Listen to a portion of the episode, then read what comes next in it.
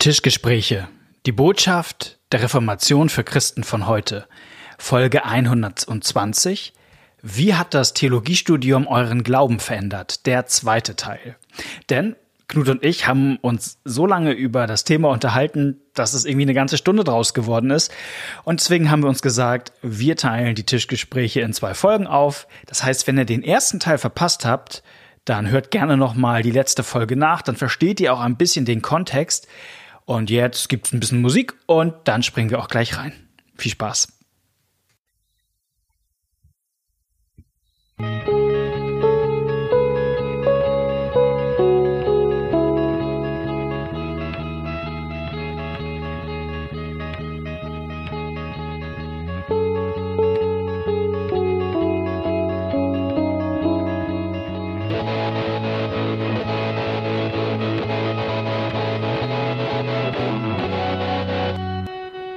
Also, ja, also tatsächlich dieses mit der Methode. Mir hat mal eine Dozentin in einem, in einer Podiumsdiskussion so, oder, oder, nee, das war nicht öffentlich, aber in einer Diskussion mit mehreren Teilnehmern, wo es um dieses Gespräch geht, gesagt, dass diese Methode, die Bibel so zu verstehen, eben nicht von einem göttlichen Eingreifen oder auch göttlicher Inspiration oder sowas, mhm.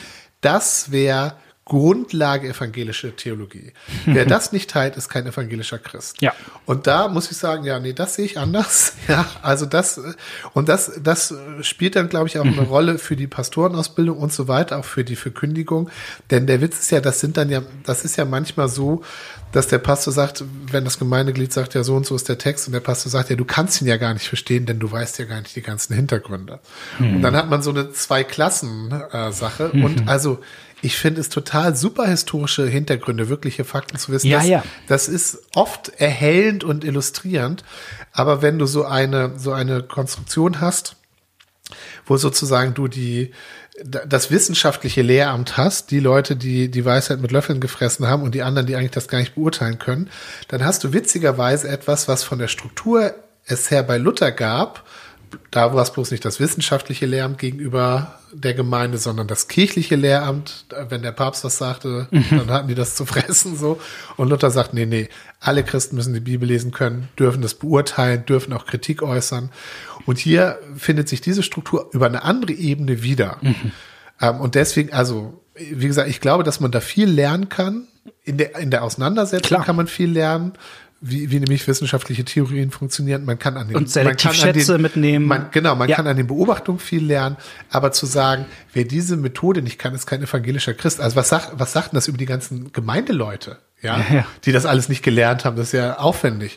Die sind eigentlich nur evangelische Christen, wenn sie immer nicken, wenn ihr entsprechend ausgebildeter Pfarrer das sagt. Nee, nee.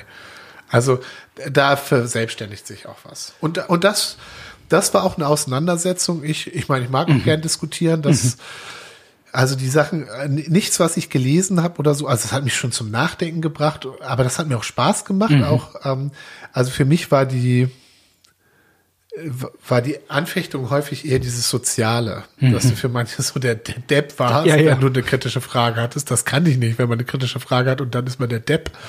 Ähm, aber ansonsten hatte ich auch Spaß, auch Bücher zu lesen von Leuten, deren Meinung ich nicht war, aber mich da mhm. auseinanderzusetzen und sagen, hm, wo ist das ein gutes Argument und genau. So. Da kann man, da kann man nur, äh, ich sag mal, bei den alten Theologen in unserer Kirche, die haben eigentlich immer gesagt, äh, Theologie ist am Ende keine Scientia, keine Wissenschaft, sondern ein Habitus.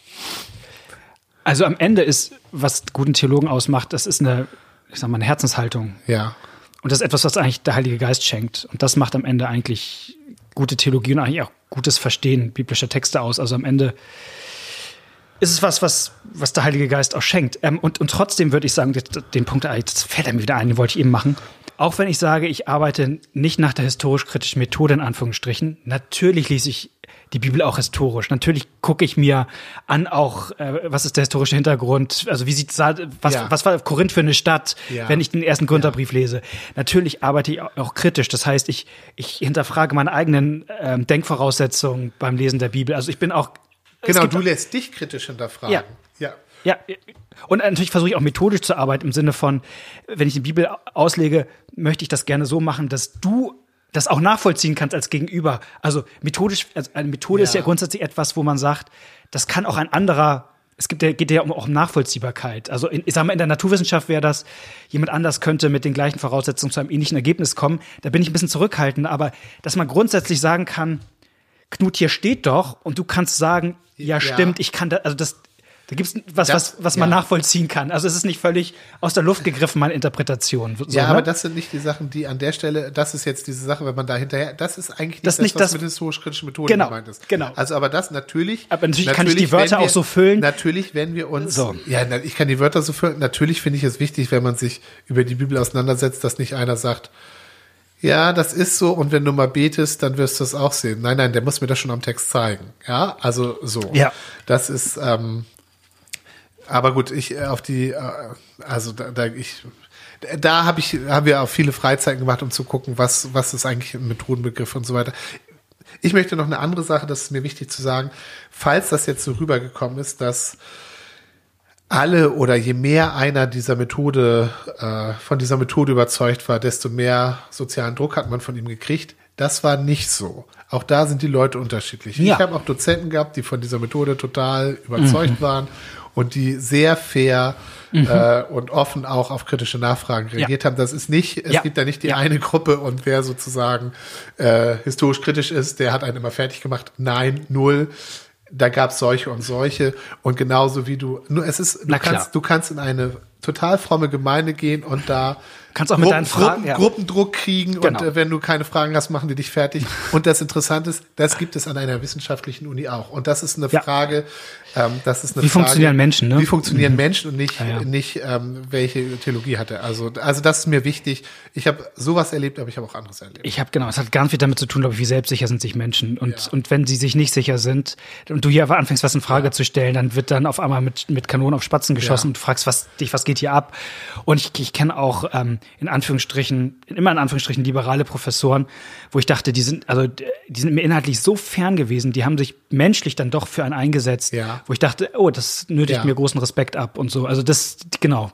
Ich erinnere mich an einen, der war noch ganz jung, der hat, das war diese Jericho-Geschichte, der hat wirklich ja. jede Stunde, hat er so ein Ergebnis, okay, jetzt haben wir das rausgekriegt, wir machen hier die Beobachtung und daraus folgt das.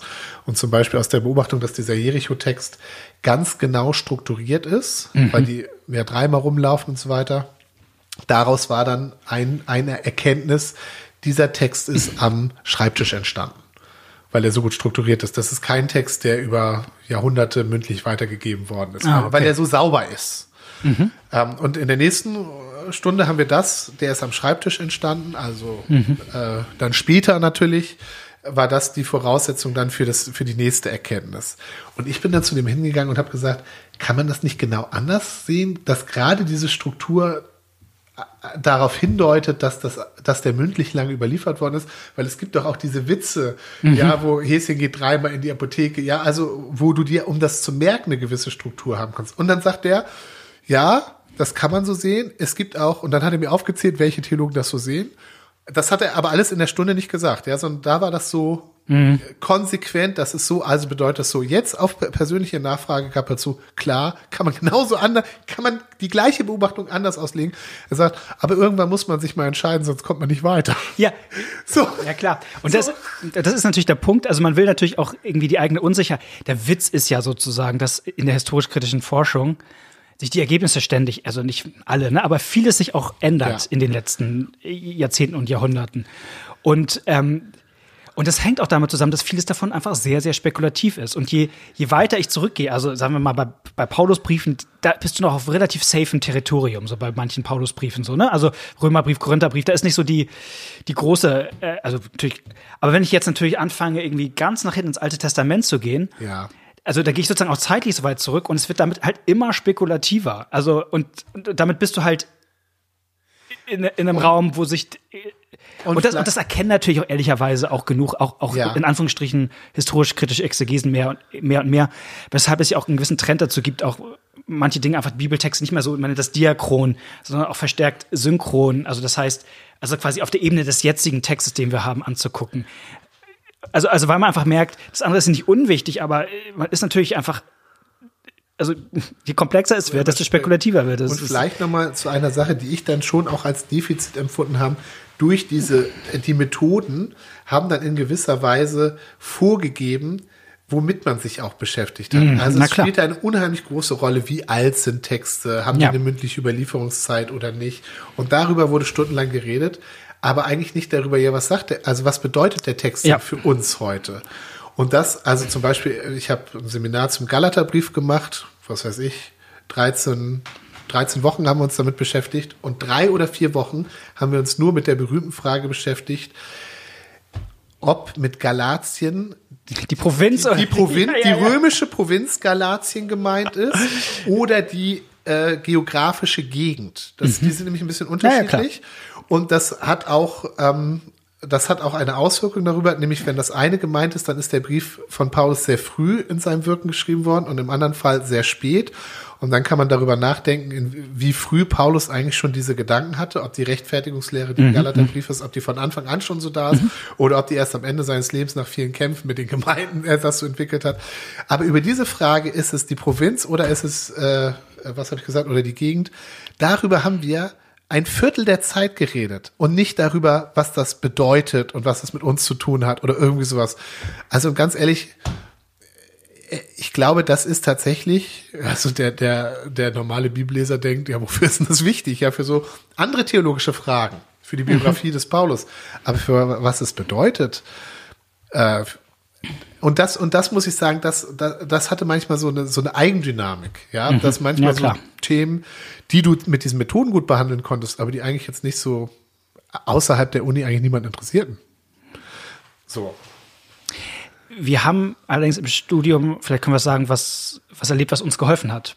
Viel, ja. Viel. Und vielleicht können wir mal ein bisschen was über das Stichwort studienbegleitende Arbeit sagen, weil das, glaube ich, Ja, das, Was das- ich, das, genau, du hast- genau. Ich habe das ja erzählt, dass ich, ähm, dass ich da so einen Kreis hatte, wo Ja. wir uns regelmäßig getroffen haben, uns auch ausgetauscht haben über solche Fragen, auch uns hingewiesen haben auf Literatur, Mhm. ähm, die sozusagen nochmal auch eine andere Perspektive, äh, nee, nicht nur nicht nur einen anderen Standpunkt, das auch, aber es ging vor allen Dingen auch um eine andere Perspektive, auch äh, die, die, wie gesagt, die Methoden selber mal in Blick zu nehmen und nicht, nicht nur zu lernen, sondern auch darüber nachzudenken, okay, wie sinnvoll ist denn das? Und bringen die, also da, ähm, da bin ich auf so eine Freizeit gefahren, die es immer noch gibt. Äh, es gi- gibt so einen Arbeitskreis geistliche Orientierungshilfe, kann man googeln. ich glaube, agora, agorax.de, ne? So, das war früher. Agorax war früher die, die Homepage, habe ich jetzt. Äh, Aber wenn man googelt, Arbeitskreis geistliche dann findet Orientierungshilfe man das. Genau, die machen so eine Freizeit, die machen, haben auch ähm, Super jährlich Freizeit. eine Tagung gemacht in Marburg, wo man, das war auch dann zu anderen Themen, die ein,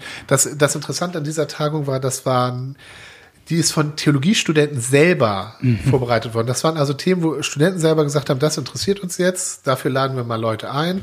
Und das war einfach cool, dann jedes Jahr dahin zu fahren und die Leute zu treffen, die man eben vielleicht auch von der Freizeit kannte. Ich habe dann eben auch ähm, in so einem Studienhaus mal ein Jahr gewohnt in Marburg. Äh, in, Das ist eher ein kleineres in Tübingen und, äh, und Heidelberg gibt's ja noch viel größere. Ähm, ich habe nach dem Studium sogar selber mal in so einem Haus gearbeitet. Ähm, und da, da gab's die Zeit und auch das Personal, wo man solche Fragen mit denen Ja. besprechen konnte. Und auch wenn man sagte, ich, ich lerne jetzt hier so viel irgendwelche Sachen und habe das Gefühl, wofür ist das eigentlich gut, auch mal mit jemandem darüber reden zu können, der einem sagte, ja, manches ist halt muss. Und ja, aber hier, das ist, ähm, da, da lohnt sich dann doch mal was zu finden und so weiter. Also ich habe da sehr profitiert von. Ich kann jedem nur empfehlen, wenn er Theologie studiert, sich solche Connections zu suchen. Ähm, wie gesagt, wir haben jetzt hier schon was genannt, aber zur Not kann man uns auch mailen. Aber dieses mit Arbeitskreis geistliche Orientierungshilfe, Im Grunde, im Grunde sind wir als Tischgespräch auch eine Frucht daraus. Ich meine, unsere, weil wir uns darüber kennen. Ne? genau, wir es kennen und, und, und Aber ich unsere, weiß gar nicht mehr, wo haben wir uns zuerst gesehen? Auf einer Marburger Tagung? Ich Oder? du warst mal beim Theo-Kreis in Kiel Ach so, als Gast. Habt ihr mich eingeladen? Nee, ich glaube, du bist irgendwie zufällig vorbei. So wie immer, so, so, so wie Gandalf, der kommt auch immer zur rechten, rechten Zeit. Ja, das, also, Nein. Ähm, nee, aber wir hatten sozusagen auch so auch Kneipenabende, wo wir, also das ist ja auch, wir, wir gehören ja wirklich zu den, ich sag mal, theologisch Konservativen. Und das ist nun wirklich nicht so, dass wir immer stumpf nur abnicken, was man glauben muss, sondern wir haben ja, wir diskutieren Wir ja und wir ja, Spaß dran ja. und, und überlegen, wie es sein kann. Und das, und das ist, genau, also und ich mag diese Stereotype nicht von, da gibt es sozusagen die eher progressiven, was ich, liberalen, historik krit- kritischen Theologen, die machen ihren Kopf an und es gibt die Fundis, die machen den Kopf aus. Also so habe ich das. Nein, und das also ist ja auch, genau. Gab bei beiden. Ist also genau. ich habe manchmal gedacht, ich habe manchmal gedacht, es gab, es gab Veranstaltungen, wenn man dann das nachreden konnte, was der Professor sagte, Ja.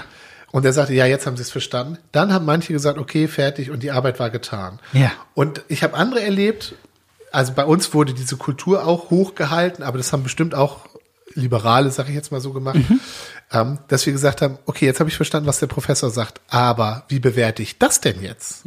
So, und diese, diesen zusätzlichen Schritt, den hat der Professor natürlich nicht gefordert, sondern jetzt sagen Sie mal kritisch was zu meiner Position. So, das war da natürlich nicht, ne? Aber das war eher ja ein Mehr und das hat total Spaß gemacht. Und ich glaube, dass uns das auch geprägt hat, ja nicht nur gegenüber diesen Sachen, sondern das haben wir auch mit anderen gemacht. Ja. Also dieser, dieser Pastor, von dem ich erzählt habe, der Sven Findeisen, also ich weiß, wenn ich, wenn der, der hat auch manchmal, wir haben, haben den zu Hause besucht und hat einen kleinen Vortrag gehalten, da habe ich immer gegen an und immer kritisch nachgefragt. Und viel später habe ich mal ein Buch von ihm gelesen, wo ich dachte, Unter Waldenbogen. ja, wie, wie, Tolle in, in, wie kann ich viel, in wie viel ich ihm zustimmt und ich dachte, meine Güte, der hat mich ganz schon überzeugt.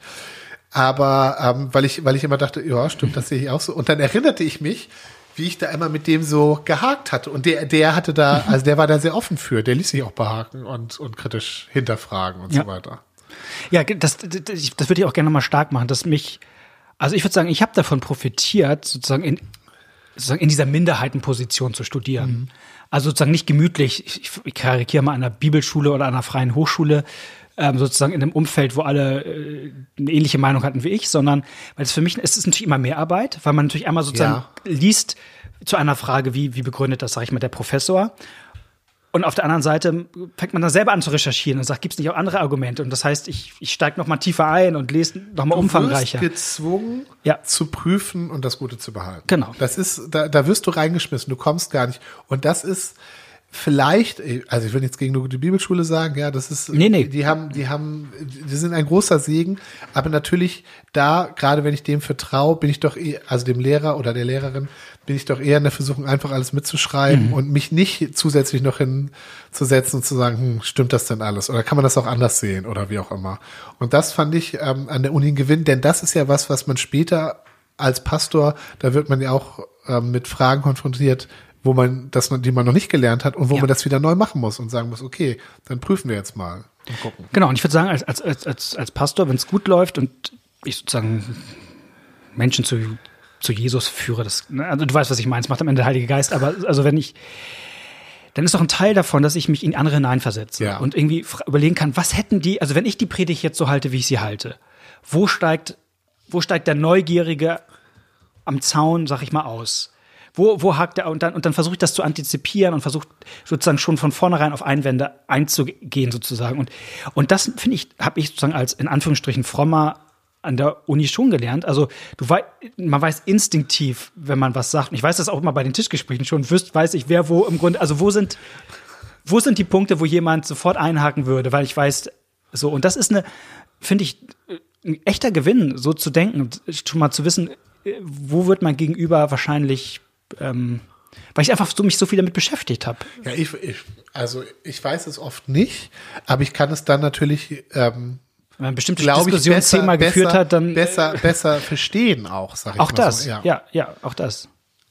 Und ich würde sagen, es macht einen sozusagen, es macht einen auch toleranter. Das wäre auch mal mein Punkt. Man ist am Ende, gerade als Frommer, man lernt, man lernt damit umzugehen, in einem Umfeld zu studieren, wo Leute grundsätzlich Sachen sehr anders sehen als Ja. man selbst. Und man, man, gerade wenn man irgendwie Mensch ist, der in Gemeinschaft ist, trotzdem zu gucken, wo sind Brücken, die, es gibt. Und das finde ich ist auch menschlich, charakterlich, äh, kann das ein Gewinn sein. Also wie verändert das Theologiestudium? So auch zu sagen, okay, ich finde, gerade wenn man in einem Setting studiert, wo viele andere Meinung sind, äh, man kann daran Mhm. auch charakterlich reifen. Ja, hoffentlich. Hoffentlich. Dass man dann selber äh, zum Beispiel ein Pastor wird, wo der Konfirmand sich traut, wirklich jede Frage Ja. zu stellen und nicht Ja. Angst haben muss, dass der Pastor sagt. Genau. Aber solche Fragen stellen wir hier nicht. Nee, genau. Nee. Nee, und ähm, ich würde noch gerne ein, ein großes Thema auf ein Fass aufmachen, weil wir haben jetzt ja so, ich sag mal, relativ kritisch übers Theologiestudium Ja. auch geredet und viele Punkte benannt. Also uns auch in die Grundsatzkritik gegangen. Ne? Und das Ja. Und vielleicht noch fairerweise, also es gibt ja im Theologiestudium auch verschiedene Bereiche und verschiedene Fächer Ja. und das, was wir jetzt besprochen haben, das ist das, wo auch die meiste emotionale Energie bei uns beiden Ja. war in dieser. Auseinandersetzung.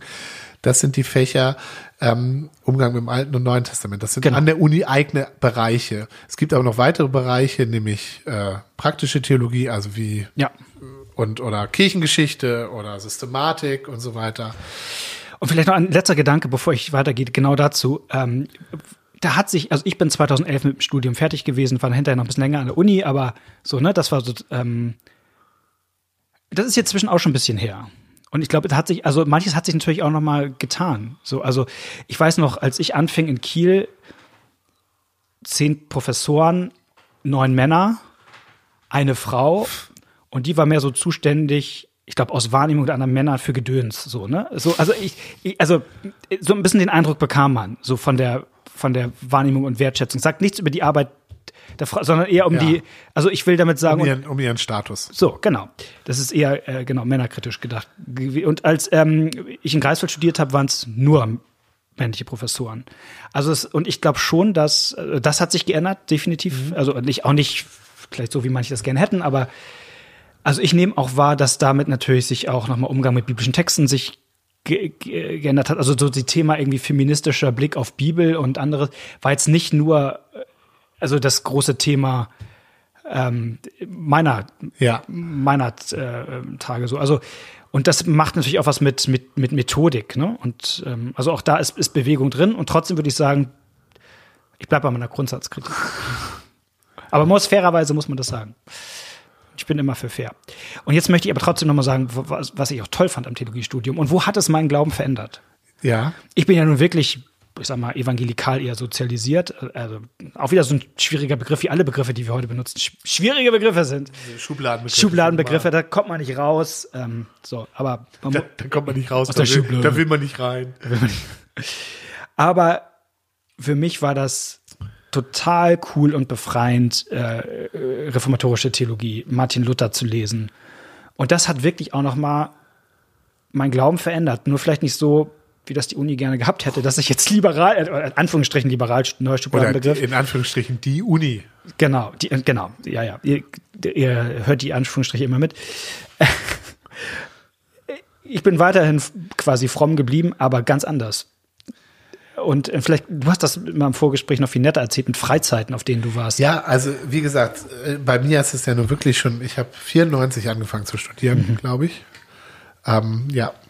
Und da, seitdem gab es mehrere Studienreformen und ich hatte wirklich sehr viel Freiraum, was ich mit meiner Zeit mache. Also es gab so Scheine, die musste, äh, man musste Ja. Scheine machen, es gab auch Scheine, die mussten benotet gemacht werden. Die waren aber bei mir alle im, im Vorstudium, also vor allen Dingen die Sprachen, Griechisch, sehr viel lernen, Hebräisch und so ein paar kleinere Arbeiten, die man schreiben musste. Aber gerade im Hauptstudium durfte man sich sehr frei eigentlich raussuchen, mit welchen Themen man sich beschäftigte, welche Veranstaltungen man besuchte. Und ähm, ich bin in den Semesterferien bin ich immer auf äh, christliche Freizeiten gefahren mit jungen Erwachsenen. Und das war für mich immer total interessant, so mitzukriegen, was so deren Themen und Fragen waren und womit die so zu kämpfen hatten im Glauben. Und dann, wenn ich wieder an der Uni war, da hatte ich ja Zeit, auch dem mal gründlich nachzugehen. Und zum, zur Uni, da gehörte eben, gab es auch Angebote, Katechismus zu lesen oder C, also Confessio Augustana zu lesen, also das, was wir hier so besprechen. Die mit die Lozi Communis, wo wir eine Serie gemacht haben, da habe ich mal eine Veranstaltung zu gemacht, wo wir das gemeinsam mit dem Professor gelesen und besprochen haben. Nicht? Ja, und, und da Zeit zu haben und dann auch zu gucken, gibt es irgendwas drin, was hier den jungen Geschwistern auf der Freizeit hilft. Das war ein, ein Privileg. Das ist ein, ein absolutes Geschenk, ja. Also ähm, eine Bibliothek zu haben, da äh, die, die ganzen Augustin, die Kirchenväter, die alle mal kennenzulernen, wer die sind, zu gucken, bei wem kann man zu welchen Themen was finden. Äh, also man, man wird ja fast depressiv, wie wenig man dazu kommt, Ja. sag ich mal so. Welche Schätze da auch äh, die Kirche und unsere Geschwister, die uns vorausgegangen sind, sag ich jetzt mal, da schon auch aufgeschrieben haben. Also das war schon toll.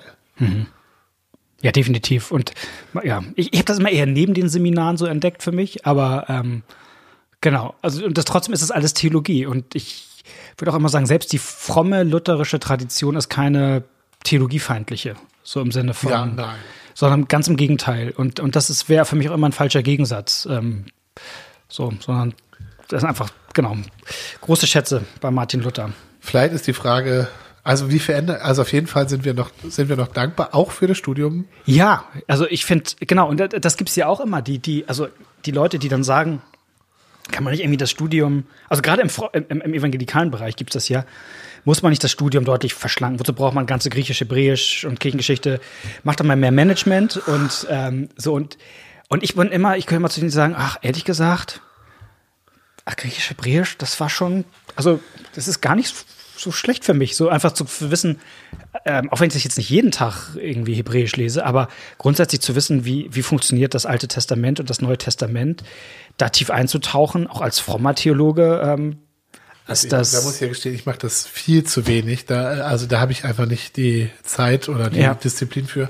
Aber das war, ich habe erzählt, dass ich noch mal ein Jahr nach Kreling gegangen bin. Mhm. Und da haben wir jeden Tag entweder Griechisch oder Hebräisch übersetzt, Bibeltexte Mhm. gelesen und übersetzt. Und dieses jeden Tag, das hat mehr gebracht als die Sprachkurse an der Uni, wo du das ja so auf schnell und rein und Ja. intensiv, aber dieses regelmäßige, jeden Tag eine halbe Stunde, das war schon toll. Und dann hatten wir auch noch einen Lehrer, der uns da an manchen Stellen zeigte, wie, was da eben sozusagen dann auch für eine Nuance, äh, also wo, wo dann da eben auch was drinne steckte und so weiter. Und das, also, das, da fühle ich mich eher schlecht, dass ich das nicht weiter gepflegt habe. Und aber also Gott schenkt einem so viele Möglichkeiten, man kann nicht alle. Äh, Nee. Man kann nicht allen nachgehen. Nein. Aber das, das habe ich auch. Pa äh, Pastor sein ist nicht nur Management. Nein, im Gegenteil. Genau, also ganz im Gegenteil. Sondern ich glaube, es ist eigentlich eher ein genuin theologischer Beruf. Und das, also, und, und das ist eine, warum? Jetzt kommen wir vielleicht zum anderen Thema, aber äh, weil am Ende das, womit ich eigentlich in der Gemeinde wirklich nur dienen kann, das Wort Gottes ist. Ja. Weil im Wort Gottes am Ende die Kraft liegt, wirklich Dinge zu verändern. Und das heißt, da, wo ich sozusagen meine Klinge scharf halten muss, ist, ist eigentlich sozusagen im Umgang mit Gottes Wort. Nicht, schließt nicht ein, dass man nicht auch mal einen Kurzkurs in Zeitmanagement machen kann und dass das auch hilfreich sein kann. Aber das eigentlich, ja, da würde ich bleiben, ist, ist, ist ähm, und das ist was genuin Theologisches. Also von daher, ähm, großes Ja zur Theologie, wenn ich auch nicht mit allem so einverstanden bin, wie Theologie in Deutschland gegen, gegenwärtig gedacht wird. Und da bleib, bleib ich grund. Und das kann sich Da auch immer mal. Da, ja, da gibt's ja auch, also das ist ja schon ganz interessant. Da, das sind ja auch, da sind ja auch viele nicht mit einverstanden. Das ist ja auch das Interessante. Also Aus verschiedensten Gründen. Aus verschiedensten ja, Gründen. ja. Also es gibt, es gibt ja feministische Theologen, die gesagt klar. haben, die, die historisch-kritische Methode, die äh, Ja, klar, alte weiße Männer. Also, Ja, genau, al- genau, ja. so oder äh, von von Walter Wink habe ich mal so einen Aufsatz gelesen, der aus einer ganz anderen Richtung äh, die historisch-kritische Methode kritisiert und sagt, die bringt nichts, die ist äh, die ist bankrott. Er sagt ausdrücklich, er möchte nicht, dass konservative Leute seine Argumente benutzen. ja, das deswegen nur kurz der Hinweis darauf. Also der kommt aus einer ganz anderen Richtung, aber der sagt, wenn ich mir die Ergebnisse angucke, äh, brauchen wir was anderes. So, also wie gesagt, also und da und das ist ja auch, das ist ja gut. An der Uni lernt man mit ganz unterschiedlichen Leuten zu ja. äh, ist es. diskutieren und zu lesen. Und, ähm, und, und ein kluger Mensch kann überall was lernen.